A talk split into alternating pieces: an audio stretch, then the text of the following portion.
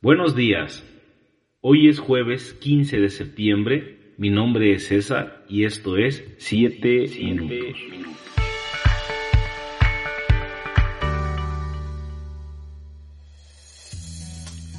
Nuestro devocional el día de hoy lo vamos a titular El amor de Dios. ¿Alguna vez tuviste la película La vida es bella?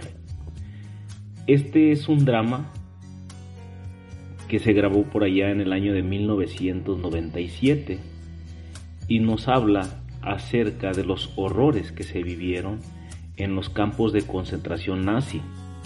Este drama nos muestra a un padre judío que tenía una librería y que son llevados a estos campos de concentración junto con su esposa, junto con su hijo. Y todo lo que hace este padre para proteger la vida de su hijo y para hacerle ver a su hijo como que si la guerra, como que si ese campo de concentración fuera un juego. El niño todo el tiempo piensa que están jugando, cuando en realidad su vida está en peligro, está en peligro de muerte. Mientras estamos viendo esta película, nos queda un sabor agridulce. ¿Y por qué agridulce? Dulce por todas las cosas que hace este padre de familia para proteger, ya dije, la vida de su hijo, para que esto pareciera como, como que si fuera un juego. Pero lo agrio de la, de la película pues es la realidad que se vivió en esos campos de concentración, vaya sobre la Segunda Guerra Mundial. Fue algo verdaderamente lleno de horror, lleno de, de terror haber estado en esos lugares en ese tiempo. Y así como este padre judío hace lo imposible para salvar la vida de su hijo, asimismo el amor de Dios para con nosotros es inagotable.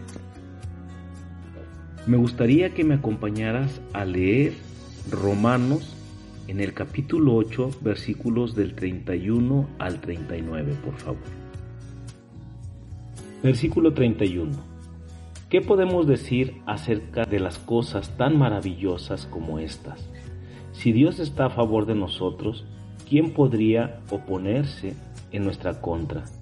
Si Dios no se guardó ni a su propio Hijo, sino que lo entregó por todos nosotros, ¿no nos, no nos dará también lo demás, todo lo demás? ¿Quién se atreve a acusarnos a nosotros, a quienes Dios ha elegido para sí? Nadie, porque Dios mismo nos puso en una relación correcta con Él.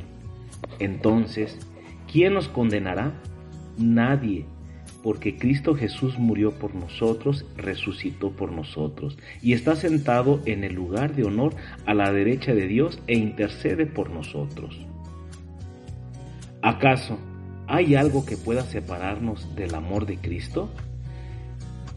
¿Será que Él ya no nos ama si tenemos problemas o aflicciones?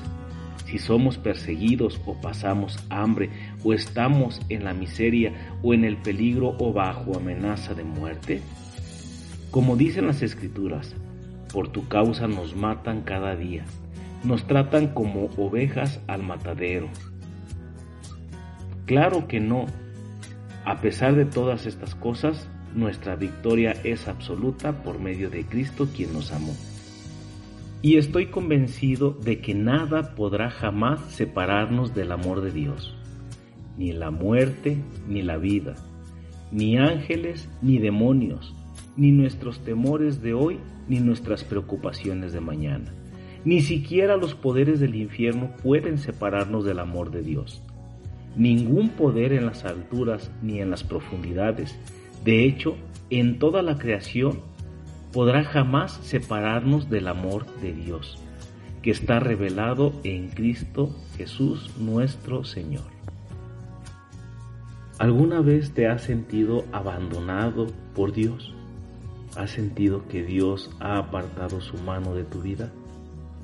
¿Alguna vez te has sentido distante de la presencia de Dios a causa de tu pecado?